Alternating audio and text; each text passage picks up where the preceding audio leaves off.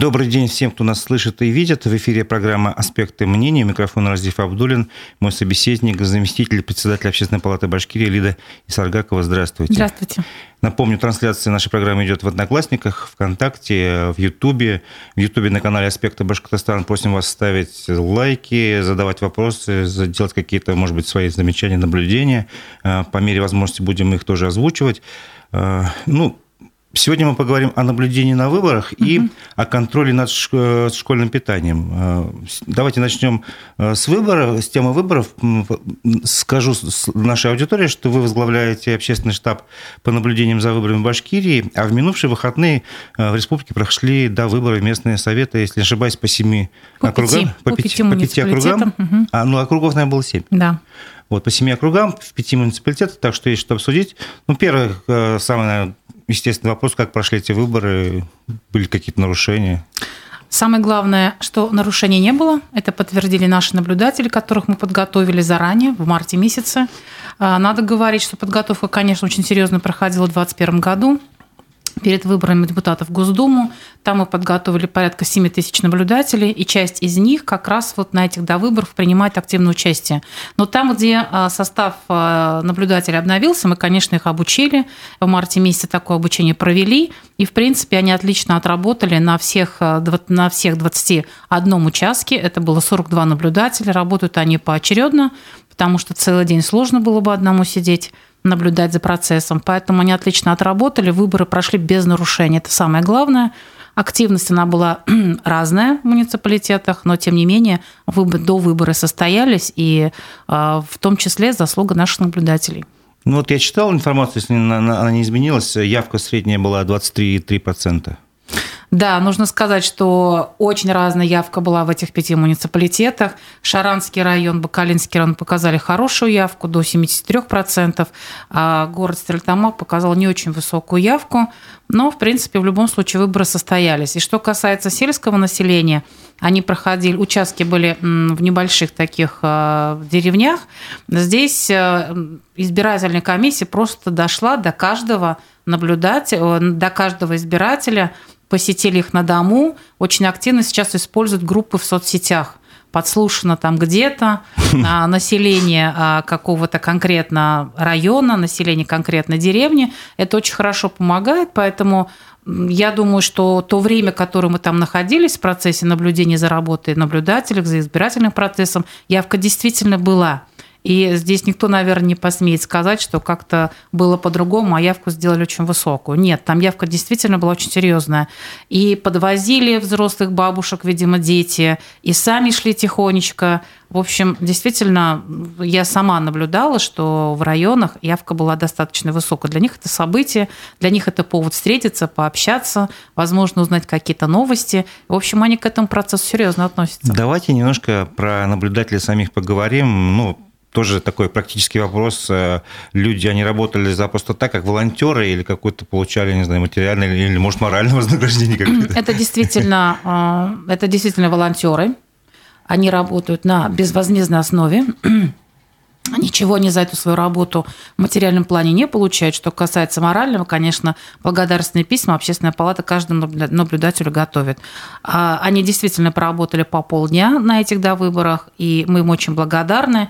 Это добровольные люди, которым, ну, не все равно, наверное, и они действительно, ни один из них не отказался. А какой мотив у людей? Вот что вот ими движет? Вы же наверняка разговариваете с ними во время обучения, там, а что для, говорят? для кого-то это, особенно для молодых, это, наверное, какая-то ступень для того, чтобы в избирательном процессе занимать уже какие-то другие ступени. Может быть, э, избираться потом, баллотироваться, выдвигаться в качестве кандидатов и так далее. Для кого-то это просто опыт определенный. Есть, конечно, категория людей, которые э, просто не верят э, в честный процесс выборов и тоже могли спокойно подключиться, потому что когда мы набираем наблюдателей, процесс абсолютно открытый, сюда может прийти любой. Но То обучить... есть вы никого не отсеиваете? Нет, нет. Нет. Если только там а, в рамках закона все соответствует, то мы никого абсолютно не отсеивали. Но в любом случае считаем, что обучение проходить нужно, потому что какой-то минимум избирательного законодательства, самой процедуры наблюдения должны знать и свои права, и свои обязанности. А как происходит обучение? Вот можете рассказать сам процесс? В 2021 году это было двухдневное обучение. Мы выезжали в каждый муниципалитет. И если на каждом участке должно быть по два наблюдателя, то можем себе представить, да, в каждом муниципалитете определенное количество УИКов и по два человека наблюдателями.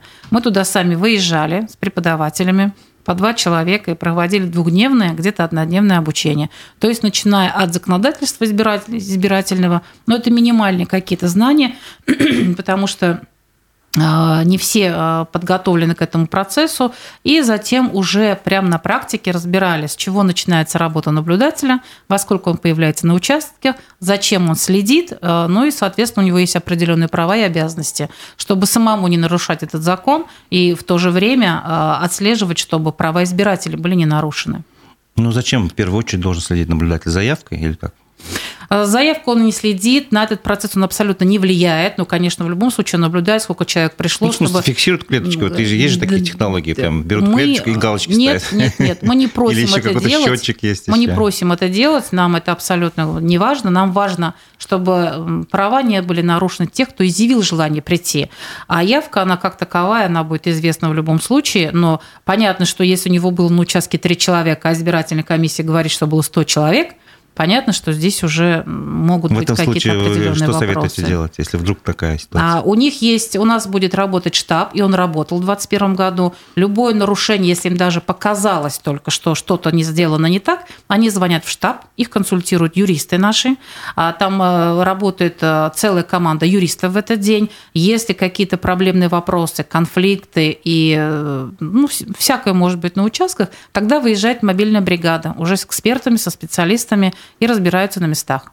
Ну, на днях, если не ошибаюсь, вот э, обсуждался доклад, я могу название ассоциации перепутать, НОМ, что-то такое, да. наблюдение. Независимое общественное наблюдение. Да-да-да. И там вот как раз положение мобильных групп э, говорили о том, что немножко надо его как бы урегулировать, да, угу, законом. Угу. Вроде как сейчас у них недостаточно прав. Расскажите об этом, что, что вы думаете? А, э, мобильные группы у нас выезжали не так часто, поскольку в республике таких проблемных как бы участков не было, но в любом случае мобильные группы выезжали. В этом случае общественная палата выдает направление наблюдателю, и тогда в качестве наблюдателя имеет право э, член мобильной группы появиться на участке. Угу. Больше прав у него нет. А если это было бы узаконено как э, права наблюдателя, скажем, то было бы проще, но нам это все равно не мешало направлять на участки мобильной группы. Учите ли вы каким-то, не знаю, приемам противостояния, методам фальсификации, там, вбросов и прочее своих наблюдателей? Да. Какие-то технологии рассказываете? Да, там и технологии, там эти ситуации проигрываются, как нужно себя вести, вот такая нештатная ситуация, как себя нужно вести и так далее. Обязательно, конечно, такой процесс нужно заснять на видео, чтобы потом на пальцах не объяснять, что мне показалось и так далее. Но в 2021 году на всех участках были э, видеокамеры, Поэтому здесь было все очень просто. Если какой-то процесс э, наблюдателю показалось, что что-то там было не так, здесь можно было отмотать и посмотреть. И их просим, если какой-то момент спорный, обязательно снимите на видео. Сами напрямую они в этот конфликт не вступают обязательно консультация Действует штабом. По, по технологии. Да, есть определенный штаб. алгоритм действия, угу. да, это мы все прописали, все очень просто, алгоритм действия, куда они должны в первую очередь обратиться. Безусловно, а, мы работаем не в противовес участковой избирательной комиссии. Если им показалось, что что-то идет не так, всегда может обратиться к председателю и, в принципе, выяснить на месте. А как вы оцените грамотность членов избирательных комиссий? Они же состав не постоянно, уже периодически меняется, то есть люди приходят новые. Вот насколько они знают законодательство, как вы думаете? Я не могу давать им оценку, но знаю, что после того, как мы а, очень серьезно в 2021 году вот эту армию наблюдателей обучили, а, наши избирательные комиссии, члены тоже были очень серьезно обучены. И знаю, что и к этим выборам у участковой избирательной комиссии, как только состав утвердятся уже, они тоже будут проходить определенное обучение, потому что там нет специалистов, это тоже люди, которые пришли в эту систему, не все обладают они юридическими какими-то знаниями, и они, безусловно, также нуждаются в обучении, и наш ЦИК их обучает тоже тоже. Это я тоже знаю. Я сижу не в группе, а в Телеграме. Там очень много образовательных мероприятий разработано ЦИКом Российской Федерации. Очень много памяток очень много обучающих мероприятий, видео. Я думаю, что они очень хорошо будут подготовлены. У вас есть какие-то отношения с нашей Центральной избирательной комиссией Башкирии? То есть, может, какие-то соглашения, не знаю, может, а, другие какие-то виды сотрудничества? Мы с ними очень тесно взаимодействуем, потому что у нас и у них одна цель, чтобы выборы прошли законно и чтобы права наших избирателей не были нарушены, чтобы это все было прозрачно, открыто и так далее. У нас с ними взаимоотношения серьезные, мы с ними взаимодействуем. Если возникают вопросы, они нас консультируют, потому что мы тоже не такие специалисты в области избирательного права. Поэтому у нас с ними такие вот э, сотруднические отношения – они идут навстречу и по любому вопросу могут нас проконсультировать. И когда мы обсуждали доклад, э, в принципе, мнение ЦИКа, что наблюдатели нужны, это тоже вселяет доверие населению, что ну, действительно, что все открыто, прозрачно. Но и тот э, центр общественного наблюдения, который был развернут в 2021 году в Башдрамтеатре, он тоже говорит о том, что любой человек мог прийти, и в режиме реального времени понаблюдать за тем или иным участком. Ну, это очень сложно наблюдать. Я, я был вот тут тогда тоже на этих... Э, сложно, там но куча если... мониторов, да. это за каждым смотреть, да. это очень сложно, на самом деле. Это очень сложно, да. но я думаю, что у, у, у человека был бы вопрос не конкретно ко всей системе, как проходит, да, может, были бы вопросы по своему участку, и прийти понаблюдать за своим участком, конечно, была такая возможность. А, ну вот раньше, я помню, во время, не помню каких выборов конкретно, работали видеокамеры на каждом участке, и во время, в день выборов, ну, любой избиратель мог вообще зайти и смотреть вот за своим собственным участком, где он как голосовал, если ему это было интересно. Сейчас, по-моему, такая практика уже не используется. Такая практика не используется, избиратель избиратель приходит на свой участок, выполняет свой гражданский долг, в принципе, и уходит. Если есть какие-то вопросы, конечно, избирательная комиссия консультирует без проблем. Ну, знаете, я же в теме выборов как бы не первый день угу. участвовал э, с разных, э, с разным, в разном качестве, как угу. журналист и как кандидат, в том числе был, был момент, и выигрывал на выборах, и был недопущен, то есть были позитивные и негативные опыты, угу. это не важно, но суть в том, что э, по моим наблюдениям, самое слабое звено, вот именно во время выборного процесса, и к чему вызывает больше всего недоверие, это во время подсчета голосов. Угу. То есть, ну, давайте я вам пример приведу, чтобы вы посмотрели, как бы, чему нас э, учили. Вот представьте, что проголосовал избиратель за крестик, угу. вот бюллетени, вот условно я взял три таких, да, угу. и за нолик это какие-то два кандидата условно. Угу. Вы вот. подготовились основательно. Вот я специально, да. Вот они, короче, эти бюллетени мы, угу. короче, вытаскиваем из урны, угу. вот, все перемешали, угу. и человек говорит, это крестик. Люди не смогут, не видят, там фамилия написана. Это крестик. Это крестик. Это нолик. Это крестик. Угу. И это крестик. И получается, что у меня пять человек проголосовали за крестик и один за нолик. Хотя мы видели, что здесь было поровну. То есть вот этот момент слабый. Почему? То есть это, во-первых, даже если видеокамера есть стоит, ее ни один человек не разберет. Угу. А, Потом, я, когда, когда были выборы предыдущих лет, и можно было наблюдать, я не видел, чтобы наблюдатели приглашали специально поближе посмотреть. То есть, на мой взгляд, это вот слабое звено, когда можно произвести некие махинации. И очень сложно проверить, потому что практически ну, на моей памяти не было э, ни одного пересчета голосов. Угу. Ну, может, были какие-то единичные, как бы, но это не практика. Угу. И вот политтехнологи, с кем я общался, говорили, что вот это один из вариантов, когда можно ну, волю избирателей сказить. Что угу. вы на это скажете? Вы учите вот таким Се- да, методом? Сейчас, и как, как это все происходит? Сейчас наблюдатель знает свое право. Как угу. только начинается подсчет голосов, избирательный участок закрывается, а, там начинают значит, выстраивать эти столы, выстраивать таким образом, что комиссия работает с одной стороны, противоположная сторона полностью открыта, и а, на расстоянии полутора-двух метров выстраиваются все наблюдатели, кому это интересно. Наши наблюдатели обязательно стоят а, на противоположной стороне и наблюдают абсолютно за всем. Причем должно быть такое расстояние, чтобы он действительно мог видеть там крестик или нолик. Мы поэтому не говорим это расстояние 5 метров, 10 метров. Мы говорим, чтобы вот э, с нормальным зрением человеку а это было прописано видно. в законе это? Это прописано в наших методических мероприятиях, разработанных НОМов, и все это в рамках закона. Угу. То есть они теперь знают, что вот так вот, и чтобы ни в коем случае не было карандашом, чтобы испорчен, то он испорченный. А, и все это вот так вот подсчитывается, что у председателя только может быть ручка в руках, больше ни у кого. То есть там такие детали прописаны, а все это в течение дня а, разрабатывается, на руки э, определенные алгоритмы выдаются, поэтому наши избиратели, наблюдатели очень так вот подготовлены серьезно. Ну хорошо, я, буду, я только рад, если все так именно происходит, как бы почему нет? Это... Так и происходит. И эти ситуации не все проигрываются на практике. То есть не одна сплошная теория дается, да, а там конкретно модельный УИК э, формируется быстро, тут председатель сидит, тут он сидит. Причем, когда выбирается рабочее место наблюдателя, а, это должно быть такое место, определяет, конечно, его председатель УИК.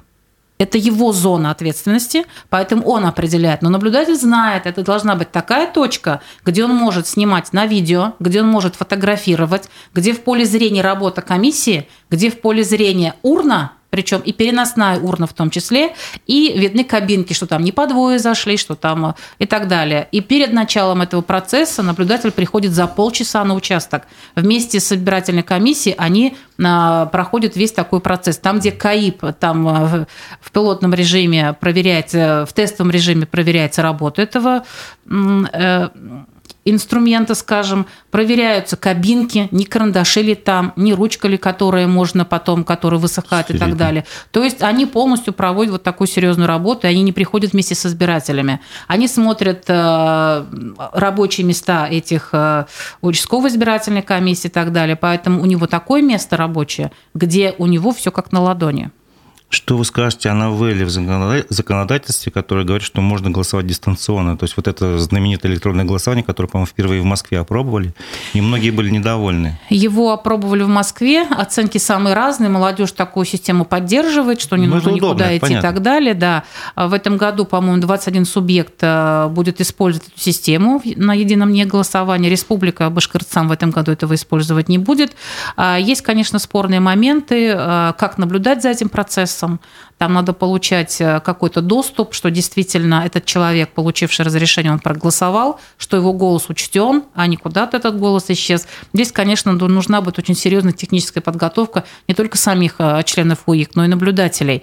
И в этом году, проводя обучение, мы, конечно, об этом говорить не будем, но думаю, что в 2024 году республика к этому подключится, и наши наблюдатели э, к наблюдению за ДЭГом тоже будут подготовлены. Ну, это очень сложный процесс. Это очень сложный процесс, но ну, это любой мне в голове процесс... не укладывается, как можно проверить цифровое голосование. Ну, есть там каналы определенные, цифровизация-то идет. Это вот нужно будет, наверное, все-таки объяснить для, ну, гражданам, как именно все происходит, чтобы было доверие к, Я к думаю, этому виду голосования. Такая информационная работа пройдет.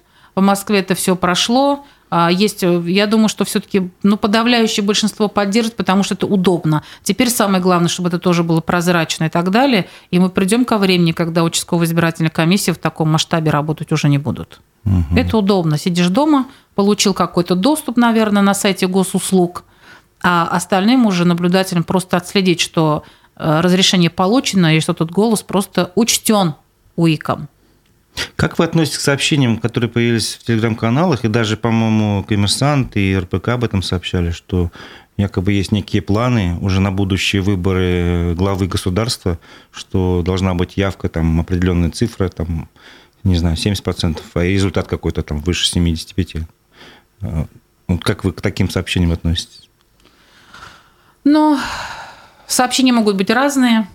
Игроки на этом поле есть тоже разные. А, Но это всех, может быть просто некие задачи. рекомендации, ну не то, что там добиться этого, а желательно такого добиться. Может, может, может быть, да. Я типа этому... цели ставятся, не, не, как скажем, не какие-то противозаконные действия за этим следуют, а просто путем пропаганды и прочего.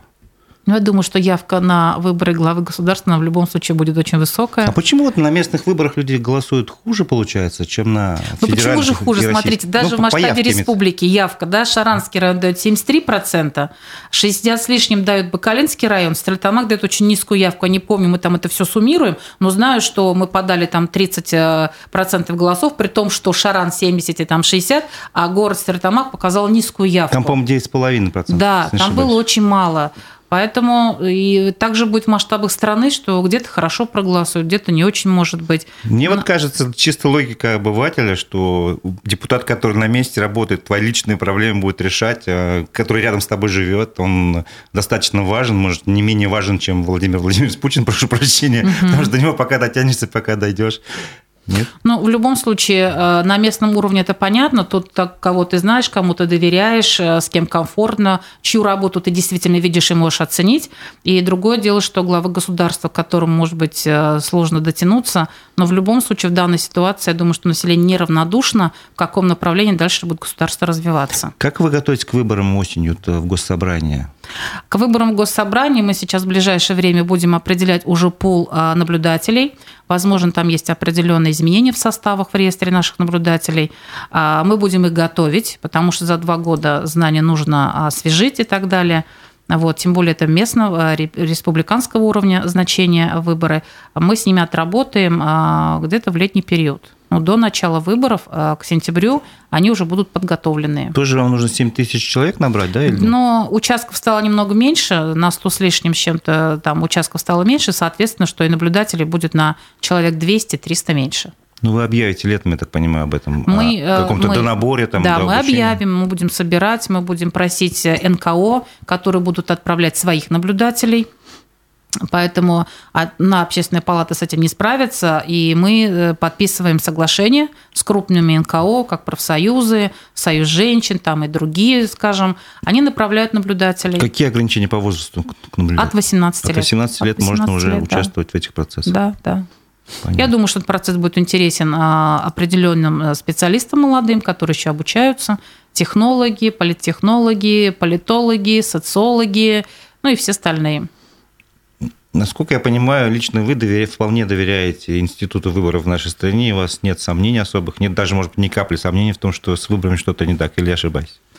Но когда я стала сама уже этим заниматься, выезжать на участки и работать в качестве наблюдателя, здесь я бы не сказала, что я доверяю этому процессу. Просто мой опыт, конечно, он уже устарел я говорю про негативную часть опыта, были моменты, когда журналист приходил на участковую избирательную комиссию и говорил, вот же Конституция, права есть какие закреплены.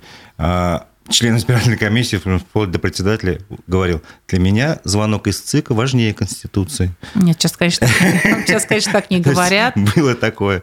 Были моменты, когда я об этом широко освещал в прессе. По-моему, некоторые журналисты проводили эксперимент – приходили, голосовали, портили свой бюллетень, угу. а потом по итогам голосования выяснялось, что ни одного испорченного бюллетеня нет. Ну, то есть эксперимент говорил о том, что, по крайней мере, один голос неправильно учтен. Угу. Вот. Ну, и там, где КАИБы, там совсем все где просто. Где КАИБы, там такого нет. Их становится понятно. все больше и больше сейчас. Конечно, не скажу, что на всех участках КАИБы, и будет время, будут КАИБы, и опять-таки упростят работу комиссии, и тогда действительно никаких сомнений уже не будет. Но сейчас немножко, сейчас, правда, по-другому. Нет, я понимаю, как бы время же идет, все меняется. Ну, просто вот не буду скрывать, что я периодически провожу такие эксперименты, как когда КАИБы там есть такие угу. бюллетени испорченные, когда не КАИБы, мне почему-то не везет, я не буду называть номер своего участка, но мне всегда мой голос куда-то теряется. Даже Сейчас последние есть... выборы когда были, не помните? В 2021 году. Вот в 2021 году у меня именно так и произошло. мы голосовали за изменение в Конституцию. Да, вот у меня в 2021 году так и произошло. Ага. То есть мой голос не учли. То есть вы мне можете все что угодно говорить, но мой эксперимент личный подтверждает, что с выборами надо все-таки еще что-то делать, нужно совершенствоваться. То есть как бы все равно есть моменты... Нет предела совершенства, Есть конечно, моменты, думаю, где, что... ну, по крайней мере, надо включать критическое мышление, сомневаться это природа человека, все принимать на веру, мне кажется, не стоит. На веру не стоит, но увидев своими глазами, как идет процесс, я, конечно, не могу сказать, что у нас там 3000 избирательных участков, и за ну, каждый вот участок... дайте мне да. слово, только не узнавайте номер моего участка, что если мой эксперимент подтвердится, Угу. Я к вам лично обращаюсь. Хорошо. И попробуйте разобраться, что хорошо, произошло. Хорошо. Просто, как бы, ну, это, я думаю, это будет интересно. несложно. Несложно Нет, сделать. конечно, не сложно. Хорошо. Ну, да, предлагаю перейти к теме школьного питания. Угу. А, насколько я понимаю, вы в общественной палате ведете эту работу, потому что входите еще в общественный совет Министерства а, образования. Угу. И, и сами вы кандидат педагогических наук, угу. если не ошибаюсь. Угу. То есть вот именно поэтому вам тема эта близка. А не только поэтому, а потому что в общественной палате есть своя комиссия по образованию, и мы ежегодно эти вопросы закладываем, потому что был период, когда было достаточно много обращений от родителей по жалобы на качество питания. Поэтому этот вопрос, он как-то на монитор... мониторим постоянно, чтобы видеть ситуацию, как она меняется. И как долго вы следите? И, э, ну, могу сказать, что 5-6 лет – это точно. Но и чтобы объединить усилия, потому что общественники же они все равно, как бы у них своя основная работа есть, и одному человеку один в поле не воин, поэтому здесь мы объединяемся с общественным советом при Минобре, а это их как бы уже ну, прямая обязанность, все, что касается сферы образования. Этим вопросом мы занимаемся, более того, регулярно запускаем опросы родительского мнения. А, нам очень хорошо помогают общественные советы при муниципалитетах, подключаются. То есть, когда мы проводим опрос, мониторинг, мы можем услышать голос э, каждого родителя из любого муниципалитета. И последние наши э, мониторинги, которые вот мы сейчас ведем, итоги будут 10 апреля, уже присоединились порядка 13 тысяч родителей. Это достаточно много, и здесь результаты уже можно как бы использовать. То есть еще сейчас можно принять участие, да, а подскажите, да. где это можно На сайте пройти? общественной палаты есть ссылка на этот мониторинг, на этот опрос. Там как раз есть и качество питания, и э, безопасность э, нахождения детей в школе. И безопасность тоже мониторит. Угу. Поэтому и параллельно еще выезжаем на, в конкретные школы, в конкретных муниципалитетах, чтобы не просто услышать голос родителей, но и самим посмотреть, что происходит. Если я правильно понимаю, вы тоже выезжаете? Да. Расскажите о своей последней поездке. Последняя поездка у нас была Благоварский район и Буздякский район. Мы посмотрели как организовано питание. В принципе, с января месяца э, мы начали уже выезды. Но теперь у нас так, по любому вопросу, если мы выезжаем в образовательное учреждение, вопросы буллинга были, э, вопросы безопасности были, мы, конечно, обязательно смотрим качество питания, потому что это та проблема, ну, которая всех волнует. И появляясь уже э, на этих площадках, безусловно, питание, качество – попробовали, пообщались с родителями, которые приходят забирать детей. Они всегда есть в школе. Кто-то привел ребенка, кто-то забирает ребенка. Обязательно с самими школьниками, которые заходят на перемену. Мы ждем, когда начинается перемена. Тут они уже говорят, как есть. Ну, дети Обязательно... обычно говорят то, что да, думают. как да. есть, так и говорят. А потом, значит, мы смотрим количество отходов, чтобы нам там не говорили вкусно, невкусно, но пищевые отходы сами скажут за себя. Если баки переполнены, то понятно. Если там на дне или практически ничего нет, то тоже все понятно. Поэтому сейчас, э, после того, как родители запустили, разрешили проходить в столовую даже на кухню, если у тебя есть э, санитарная книжка, соответственно, и так далее. Их даже запустили и туда. И после этого жалоб стало гораздо меньше. То есть любой родитель в любой день может прийти и попробовать пищу своего ребенка. А на что в основном жаловались или жалуются сейчас? Ну, где-то говорили, что еда, очень много говорили, что еда не горячая, пока начинают вот расставлять на, стол, говорят, на столы. Да. да, теперь есть определенные шкафы, а, туда складывается вся а, еда с раздачи, она уже в тарелках, и прямо перед а, переменой ее только начинают расставлять на столы. Они, в смысле, термошкафы какие-то? Да, такие термош, термошкафы, я не помню, как они правильно называются, угу. но это очень высокие шкафы, туда очень много можно положить уже готовой продукции, то, что ляжет на стол обучающимся. Угу. Поэтому Поэтому здесь вот как-то попытались вопрос решить. Этот, эта проблема была для крупных школ, где очень много детей, где даже 600 детей вообще питаются в одну перемену. В сельской местности таких проблем нет. Там, где в школе 100 обучающихся, там или не так много, тут проблем нет. Но родители хотят, чтобы чаще были фрукты, чтобы чаще была выпечка, чтобы были буфеты для старшеклассников, потому что вот э, наши мониторинги показывают охват горячим питанием ежедневным охвачены всего лишь 80 с лишним процентов. То есть есть определенное а, количество ребят, которые горячим питанием не охвачены. И если в городской школе есть буфет, то вопрос решен. Он пошел себе, купил булочку, какой-то компотик. А что значит охвачено, не охвачено? То есть это что, по желанию или как происходит? Это по желанию. Если с 1 по 4 класс у нас дети э, питаются все бесплатно, за них платит государство, здесь вопросов нет, то за старшеклассников платят родители. Поэтому если ребенок дома говорит, что мне не нравится, как готовят в столовой, я не буду есть, конечно, мама не будет настаивать старшеклассника, она даст ему карманные деньги, чтобы он в буфете мог перекусить. Угу. Вот. А, бывают э, дети с определенными болезнями, аллергики, э, сахарный диабет, там другие, другая заболеваемость. То здесь э, отдельно на этого ребенка есть условия готовить, даже если этот ребенок один, повара на одного ребенка прямо отдельно в отдельной посуде с учетом это, всех это требований соблюдается готовят. вот такое требование? Соблюдается. Есть какие-то сложности? Но нет, соблюдается. Но, слава богу, не в каждой школе есть такие дети. А даже если есть такой ребенок с сахарным диабетом, например, он приносит еду из дома. А где он питается в столовой? Он может спуститься в столовую, да, он может себе эту, и повара помогут еду разогреть и так далее. А кто-то действительно хочет, чтобы ему готовили в столовой. Ему готовят в столовой. В начальных угу. классах, если такой ребенок есть, то здесь это все учитывается. И потом родители теперь по графику ходят в школу, снимают пробу, заполняют свои чек-листы и сегодня на сайте школы ежедневно обновляется меню для родителей. Но мониторинги показали, что узнают они о том, что ел сегодня ребенок, какое было меню, только со слов ребенка. Это 70%. Как бы мы там ни старались информацию довести до родителя, он все равно больше общается со своим ребенком. Это, наверное, правильно. И в мониторингах вот наших они дают оценку. Да, он лично проверял. Или он дает оценку со слов ребенка. Ребенок говорит невкусно, мама говорит невкусно. Либо мама активная, активистка, пошла попробовала, сказала ребенку, все вкусно, все правильно приготовлено, просто мы так дома не готовим. Это не значит, что готовят плохо. А там, как правило, а, котлеты на пару, каша на пару, как того требуют определенные минимум. И, по-моему, минимум специй, если не ошибаюсь. Практически нет специй и еда может показаться не очень соленой. безвкусной может Да, может и так показаться. Но об этом теперь, слава богу, начинают проводить классные часы о пользе правильного питания. Чтобы вот этого протеста не было со стороны родителей, родители начинают объяснять, что мы не готовим как дома, но мы не жарим, мы, э, мы только вот э, готовим все на пару, как положено технологически. И когда в школу пришли уже аутсорсеры – тоже были определенные проблемы, друг друга не слышали. Сегодня и здесь, слава богу, все хорошо, потому что аутсорсеры услышали, чего хочет клиент. Угу. Иначе а еще раз давайте расшифруем э, тем, кто, может быть, не знает, как именно можно проконтролировать качество питания своего ребенка в школе. То есть родитель каким образом это может сделать? А, ну, во-первых, если ребенок э, регулярно говорит родителям, что невкусно, я не буду есть там и так далее, есть невозможно, тогда родитель в любой день может прийти в школу, обратиться к классному руководителю, прийти во время перемены, зайти в столовую, соответственно, халатик, там все предлагают, это все готово, столовых, зайти, посмотреть, чем кормит ребенка. И из тарелки ребенка он может попробовать, что ест его ребенок, если вот так вот а, проблемный вопрос есть.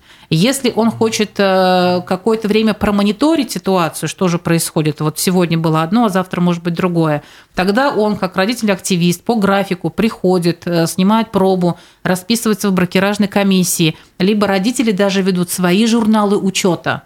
Они сами разработали журналы, Приходит отдельно родитель каждый день по списку, по графику, попробовал еду и все расписал, что давали в этот день, что вкусно, что невкусно, что холодное, что горячее и так далее. А могут проверить объемы выхода продукции, то есть то, что ложится уже на стол ребенку. Контрольное блюдо можно взвесить. Э, сегодня, я говорю еще раз, когда родители пустили в столовую и даже на кухню, вопросов гораздо стало меньше. Ну и человеческий фактор, он в любом случае на кухне также работают люди, Поэтому... Ну, говорят, что из одного продукта можно приготовить по-разному. Хотя вроде одинаковые да. технологии, но по-разному. И там тоже, конечно, аутсорсеры Словно жалуются. где-то не доварил, да, переварил. Да, там. зарплаты маленькие, на такую зарплату, конечно, лучшие повара, ну, вряд ли придут либо те, кто уже закрепился на этих местах и многие годы отработал. Но молодежь, конечно, в систему школьного питания не идет. А вы помните результаты прошлогоднего анкетирования? Можете вспомнить, какие Вспомню. там были пропорции, цифры? Мы в 2020 году проводили такой же, такой же мониторинг. В 2021 году, вот угу. два раза, а, за два года второй уже мониторинг, чтобы посмотреть. Там а, был вопрос, довольны ли питанием, 70% э, родителей были довольны. И, безусловно, вот эти почти 30% э, здесь, где родители не совсем довольны, либо категорически недовольны питанием. Поэтому до 100% мы не дошли, но мы констатируем, что жалоб стало меньше, и довольных становится больше. Угу. Каким-то образом родители могут повлиять, или, может быть, даже дети на сам рацион? Могут, могут они его изменить? Могут, и как это происходит? То есть, могут. вот я помню, была какая-то конференция в Уфе, угу. в Конгресс-холле, и там угу. москвичи рассказывали, что у них там чуть ли не старшеклассников а, с родителями привлекают. Сначала их всему обучают, но этим нормативам, нормам, потом говорят, давайте попробуйте, зная все эти знания уже, сами что-то приготовить вкусненько. И даже какие-то блюда вводят потом в рацион, И они даже вроде как пользуются популярностью, их называют там не как обычно, там, условно говоря, каша, а не знаю, там, может, пиратская каша. То есть ну, какие-то креативные названия придумывают. Что-то подобное происходит? Да, происходит. Вот по Волгограду можно сказать. Здесь у них проводится конкурс среди старшеклассников. Они э, такие бои устраивают, э, чье блюдо победит. Они включают в рацион э, школьного питания, конечно, через Роспотребнадзор, потому что там должно быть как бы все учтено а не просто как бы вот любительское такая, любительское блюдо. И э, работы победителей включаются в школьное меню. У нас тоже можно, пожалуйста, вот не нравится, вот не едят дети перловку. Вот, например, в одном из районов выяснили, что частые э, претензии родителей, что ну, перловку дети не едят, не любят эту перловку, а аутсорс пошел навстречу и через Роспотребнадзор подобрал другую кашу, которая заменит перловую кашу, состав перловой каши. И сегодня родители в начале учебного года а, в школах проводятся анкетирование, эти анкеты разработаны Министерством образования, они пишут предпочтения своих детей – отдает аутсорсеру. Они составляют двухнедельное меню. Это двухнедельное меню готовится все блюда абсолютно. День открытых дверей для родителей. Они приходят и пробуют вот эти блюда, которые они предлагают, что в двухнедельном меню они будут э, э, находиться. Они пришли, попробовали, дали свои оценки, замечания, работают дальше. Прошло какое-то время, прошло снова анкетирование и э, мнение старшеклассников. Ну, как бы у младших классов там родители за них отвечают, mm-hmm. а старшеклассники вполне себе готовы на какие-то, внести какие-то свои предложения. И Роспотребнадзор тоже говорит, вносите предложения, мы рассмотрим. То есть, если это не противоречит ничему абсолютно здоровому питанию, то почему бы не включить? И рационы совершенно разные. Где-то и даже в республике есть районы, и в школу приезжаешь, детям рыба нравится, а есть школы, которые не хотят есть рыбу. Поэтому вот здесь вот очень хорошо, что идет такая индивидуальная работа, работа внутри одной образовательной организации, когда есть руководство школы, представитель аутсорсера и э, сторона родителей и школьников. Они садятся вместе, разрабатывают и готовят, потому что аутсорсер тоже за, и заинтересован, чтобы то, что они готовят, не уходило в помои. Вот этот процент отходов, он как-то учитывается, не знаю, в самой школе или нет? Кто-то кто ведет статистику? Это же просто на глаз вы зашли, посмотрели. А зашли, посмотрели. Какая системная работа есть? А системная работа, думаю, что родители за количеством отходов все-таки не следят. Им важно, чтобы было вкусно, чтобы дети их ели.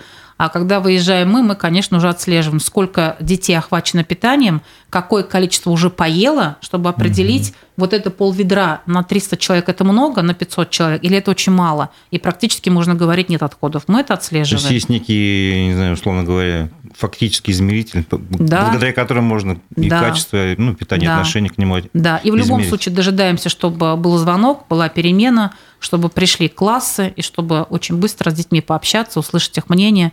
Но в подавляющем большинство довольны. И, конечно, наши дети в республике очень любят выпечку и хотят много фруктов.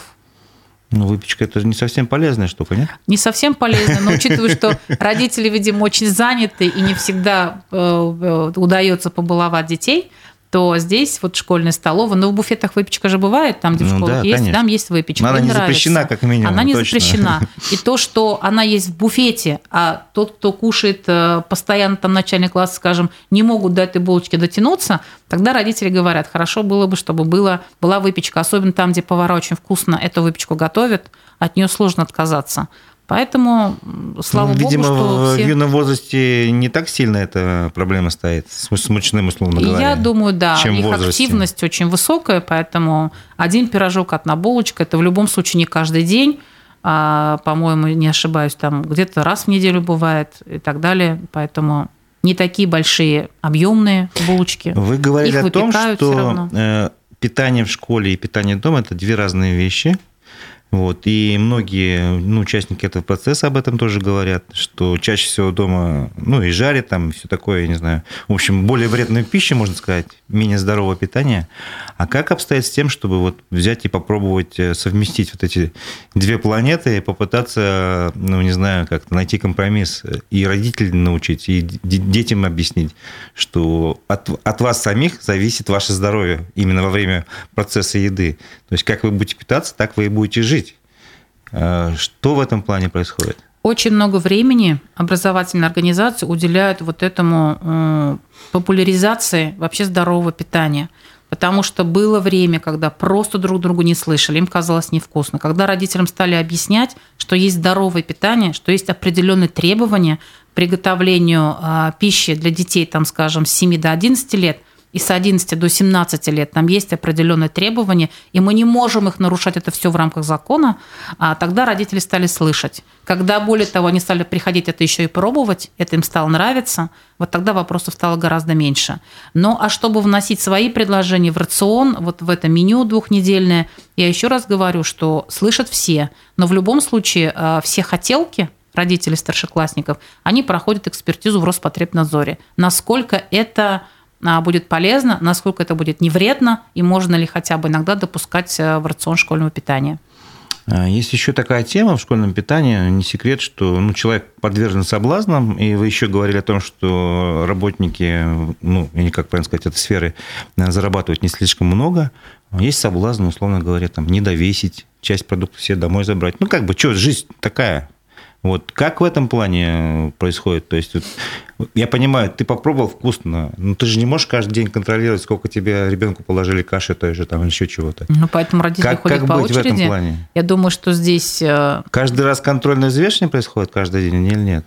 сотрудниками школы? Они контрольное взвешивание, э, когда мы там бываем, да, контрольное взвешивание проводим обязательно. Берем со столов детей несколько, там, скажем, тарелок и начинаем взвешивать все равно а, кладут на глаз, каждая тарелка не взвешивается. Ну, это понятно, да. И в любом случае вот такого недовеса не бывает. В любом случае, там, где каша, все остальное, штучная продукция, понятно, а там, где каша и все остальное, повара как-то, я не всегда докладывают. Не бывает такого, что не доложили кашу, не долили суп. Чаще всего бывает, наверное, что даже больше, чем, чем, чем выход, да. А контрольное блюдо, конечно, всегда соответствует и тем не менее, способов вот с этим, э, ну, не знаю, явлением возможным, как бы предотвратить его нету. А, к нам таких обращений не поступало, не было с просто, такой да? проблемой мы тоже не сталкиваемся. Нам самое главное, чтобы а, то, что должно быть выдано детям, должно быть выдано детям. Ясно. А, вы еще, вот, когда говорили про зарплаты, мне интересно стало. Э, по-моему, недавно вы участвовали в совещании, где как раз затрагивалась тема заработных плат педагогических работников. Э, пользуясь случаем, просто хочется узнать, что, какие, каким выводом пришли, и есть ли способы, не знаю, поднять зарплату тем же работникам, кто на кухне работает, условно говоря. А, тем работникам, кто работает на кухне, они не относятся сегодня к сфере образования. Это аутсорсеры, это частники, это предприниматели, угу. То есть которые это сами, тех, кто... конечно, они сами себе устанавливают зарплаты. Угу. Но а, вот наши мониторинги показали, что меньше, чем минималка, они сегодня не платят. И там, где школы большие, им делают доплаты. Э, если школа плюсовая, много детей и так далее. А там, где сельская маленькая школа в 100 детей, делать какие-то доплаты поварам сложно, но и объем работ гораздо меньше получается у повара. Поэтому минималку они все выдерживают. И крупные школы, э, там, где крупная школа, работает повар там, ему делают определенные надбавки. А как доплаты. вы оцените уровень оплаты труда именно самих педагогов? Ну вот вчера э, в Госсобрании было заседание, общались с коллегами из э, Саха-Якутии, из республики. И почему совместно? Потому что очень много общих проблем. А, и самая главная проблема – это, конечно, низкий уровень заработных плат э, учителей. И озвучили цифру, что сегодня оклад педагога – это чуть больше 8 тысяч рублей. Ну, это На самом оклад. деле, не совсем. Ну, тут это есть оклад. свои хитрости, да. Да, потом появляются, значит, там сельские больше. могут быть, но считается, что не так много, потому что как бы не вычисляли уровень средней заработной платы, ни один учитель, наверное, сегодня не работает на ставку. В любом случае это полторы ставки, где-то это две ставки. А вот в сельской местности мы были, учителя ведут не только свой предмет, но еще и другие смежные предметы, потому что кадровый дефицит, голод, молодежь в школу не идет – а предмет преподавать надо. Поэтому один педагог может вести не только свой предмет. И поэтому у них нагрузка у подавляющего большинства – это больше ставки. И определить зарплату на ставку очень сложно. А когда учитель нагружен, перегружен всеми а, возможными там нагрузками, то, наверное, средняя зарплата может получиться неплохой. Но это неправильный же подход. Ну да, это же, не знаю, очень интенсивный труд. А зависит зарплата педагога от количества тех, кого он обучает? Условно говоря, в классе там, 20 человек или 30, а труд, естественно, разной интенсивности. А зарплата одинаковая? Зарплата будет одинаковая. Другое дело, что стимулирующие выплаты, которые э, сегодня имеют образовательные организации, они, конечно, будут с учетом тех, того вклада, который делает учитель какие-то победы, награды, участие, неучастие, все, что он делает помимо преподавания только своего предмета, это олимпиадники и другие победители всевозможных конкурсов, мероприятий и так далее. Но зарплаты очень маленькие. Сколько нужно сделать э, и нарастить оклад, 8 тысяч, чтобы появилась какая-то зарплата выше МРОД.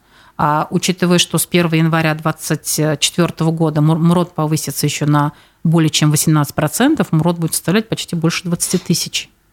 А как же, помните, какие-то указы, там, я не помню, майские или еще какие-то Владимира Путина о том, что средняя зарплата в образовании не должна быть меньше средней оплаты в народном хозяйстве, если не ошибаюсь. Я могу ошибаться, конечно. Но, ну, по-моему, это, эти указы до сих пор действуют. Это опять-таки как и у врачей. Никто на ставку не работает. Если уж ты в школе работаешь, ты не можешь провести свои 18 часов в неделю и убежать в любом случае у тебя будет э, дополнительная нагрузка. Это, как правило, ну, в среднем это полторы ставки. Угу. Ну, кто-то э, берет, например, доп. доп. образованиями, то есть, условно говоря, там в тот же гном там зарабатывает. Да. Кто-то еще каким-то да. образом, да? Да, и все-таки в систему образования ну, молодежь не идет. А к чему вы пришли своими коллегами из Якутии? А... Что-то вы, наверное, предложили? Ну, во-первых, да, всех выслушали, все обсудили. Там еще был поднят вопрос, а, где очень маленькая зарплата у педагогов, не предметников, предположим, да, логопеды есть специалисты, психологи, там совсем там очень маленькая зарплата, социальные педагоги, вот все библиотекари, а, все, кто обслуживают как бы вот эту систему образования еще внутри школы, у них совсем маленькие зарплаты, и они э, договорились, что два комитета доработают свои решения и обратятся уже в Министерство просвещения Российской Федерации с конкретными предложениями, что зарплата должна быть пересмотрена. И доплаты учителям, которые сегодня есть на федеральном уровне, и все остальное. Там есть конкретные предложения – сейчас доработается все и отправится уже в Министерство просвещения. А в рамках республики что-то возможно сделать или нет? Или все зависит от федерального бюджета? Я думаю, что тут от федерального бюджета все-таки. Вот э, в спортивной среде, например, тренер, который воспитал чемпиона, он получает потом иногда пожизненно за его успехи. Ну, в разных видах спорта по-разному. Но Насколько я знаю, меры... у нас в Башкирии тоже приняли какое-то положение. Если ты вырастил олимпиадника какого-то там большого конкурса, ты тоже можешь получить за это вознаграждение, или ошибаюсь? 100 бальникам учителям дают подготовивших 100 бальникам разовые выплаты. То есть меры социальной поддержки они в республике тоже предусмотрены. Молодым специалистам, которые готовы выехать на село, а, серьезные суммы с тем, чтобы там а, дальше работать в сельской местности. И, кстати, вот коллеги написали у себя в предложениях, чтобы вернуться к системе распределения, которая была в советский период. Если государство тратит средства на подготовку э, специалиста определенного, то он все-таки должен эти средства каким-то образом отработать э, три года или сколько. Они предлагают рассмотреть, может быть, пересмотреть его как-то, но смысл в том, чтобы э, студенты-бюджетники все-таки должны государство отработать. Иначе ну, просто добровольно. Ну, та система деревне... же не случайно была придумана. То ну, она именно была в целях оправдана. закрепления кадров каких-то. Да, и все, и молодежь понимала, что, закончив обучение, он в любой субъект Российской Федерации поедет, отработает, а там сам посмотрит, закрепиться ему там или да. вернуться. Поэтому такое предложение прозвучало, что надо эту систему, к этой системе вернуться, по крайней мере, изучить, пересмотреть, может быть, в другом формате, но по-другому ну, не видит больше выхода, как э, в село, а в Якутии это совсем отдаленные маленькие поселения, там все очень, там гораздо сложнее, чем у нас в республике. Но и у нас очень большая нехватка в сельской местности учителей. Мы только вот в Буздякском районе убедились, были на прошлой неделе, посмотрели, но действительно один преподаватель ведет абсолютно все предметы. Ну, явно, явно, что он не специалист во всех предметах. Конечно, тогда и Это мы, должен быть, не и знаю. Мы, и мы потом говорим о качестве образования. Конечно, он постарается, если он не, такой понятно, что он будет стараться, он будет готовиться, он будет это. А когда ему самому вообще саморазвитием заниматься и отдыхать? Был поднят также вопрос о недостаточном подходе к вопросу отдыха и оздоровления, санаторно-курортного лечения педагогов и так далее. Вот эти вопросы тоже были подняты, что не предусмотрено практически какое-то жилье служебное там для учителей что с их зарплаты сложно получить ипотеку и потом это все выплачивать. То есть там весь спектр вопросов был понят, и укрупнив их в какие-то определенные уже направления, обращение будет уже э, в Министерство просвещения. Общественная палата Башкирии обладает правом законодательной да. инициативы? То есть вы можете вносить э, да. проекты законов на уровне республики? Да. А там уже, если это федерального уровня проблема, и предложение федерального уровня, уже госсобрание может самостоятельно может выйти дальше. Выйти дальше, дальше они дорабатывают уже, да. Угу. Ну, будем иметь в виду. А, хорошо, если есть еще что-то сказать по поводу питания, выборов, пожалуйста, мои вопросы исчерпаны. Наша аудитория сегодня, к сожалению, не очень активна, только поздоровались и все, вопросов не задают. Здесь, конечно, все э, очень много в питании зависит от родителя. Когда вот мы выезжаем, оставляем какие-то комментарии, это же все открыто, прозрачно, все это сразу в средства массовой информации, и тогда может появиться один родитель и сказать, а вот в нашей школе все плохо. И когда уже предлагаешь встретиться, обсудить, а какие предложения, что не так, как часто вы бываете в школе, сразу спадают. Вот просто а, какую-то критику высказать, да, могут очень многие, но сегодня все открыты. Идем разговаривать, давай твои предложения, мы все это обсудим, и вы обязательно будете услышаны. И плюс у вас еще есть возможность просто проконтролировать. Проконтролировать. Приходите ходите, в школу, да, ходите как бы каждый вам день. сейчас не запрещает. Конечно. Ковида нет. Ковида нет, ковида нет, да. И если говорят, раньше говорили, что вот все подготовили специально к приходу там и так далее, нет. Сегодня приходишь в школу и видишь там определенный график, в какой день какой родитель приходит. И э, видно, что не просто график, он там просто для галочки. Видно, что пришел родитель, все описал, что он там видел, что он попробовал и так далее, в каком состоянии все это было. Эта работа родителями ведется. И вот поэтому говорю, что вопросов все равно стало меньше. И там, где есть определенные такие ну, критиканы, хочется сказать, ну вы встаньте и сходите в школу, посмотрите. И если что-то не так, давайте обсуждать. Аутсорсеры слышат, у них сегодня огромная ассоциация, они тоже очень серьезно развиваются. И э, они настроены, чтобы ну, на самом деле было все качественно, и их работа тоже была оценена по достоинству. Я вспомнил одну тему, которую я знаю не понаслышке. А, вот вы сказали про аутсорсеров, угу. но я другую сторону вопроса, про клининг. То есть э, сейчас в школах практически не осталось уборщиц, и все услуги по очистке школ тоже, так сказать, переданы на аутсорсинг. Угу. И иногда это играет плохую службу, потому что я тоже уверен, что эти работники, те же уборщицы, получают не очень много. А, когда человек мало зарабатывает, он может относиться к своим обязанностям спустя рукава. Повлиять на них э, сами учителя никак не могут, потому что они им не подчиняются, они получают зарплату в другом месте, только если морально. Вот. И зачастую можно увидеть такую картину, что если э, сотрудники, там, э, руководство школы к этому относятся, ну, скажем так, спустя рукава, возможно, просто закрутившись там другими проблемами, школа может быть просто стать грязной. Как вы на это скажете? Что вы на это можете сказать? На самом как бы вот что ну, вот мы посетили очень много школ. Сказать, что школа грязная, конечно, мы абсолютно не можем. Но а я не говорю, что там, это, где... постоянно, это везде и повсюду. Да. Это вот как Конечно, риск такой есть. Да. Риск такой есть, потому что там, где аутсорсинг, а, клининговая компания пришла, свой участок отработала и ушла. А что там будет происходить в течение дня, это никого уже не волнует. У него есть определенный график работы, когда он должен находиться на этом объекте. Он ушел. А после этого, конечно, может быть э, любая картина. Но здесь бы в помощь, наверное, пришло, и то, что будет возвращаться, это трудовое воспитание, когда мы в классах сами убирали, когда мы проводили генуборки, когда нам было э, не все равно, чем мы дышим и так далее. А тогда уже раз в день приходила уборщица, и за это все смывала.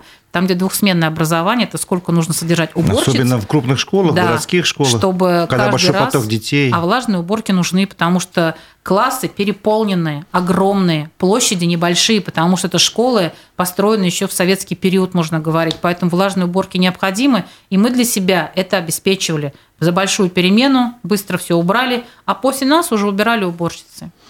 Хорошо, спасибо большое. Наша программа завершается. Мы должны предоставить э, студию нашим коллегам. Э, после нас будет программа Digital Среда. Ее ведущие Владимир Барабаш и Константин Накаемов обсудят все новости маркетинга и digital.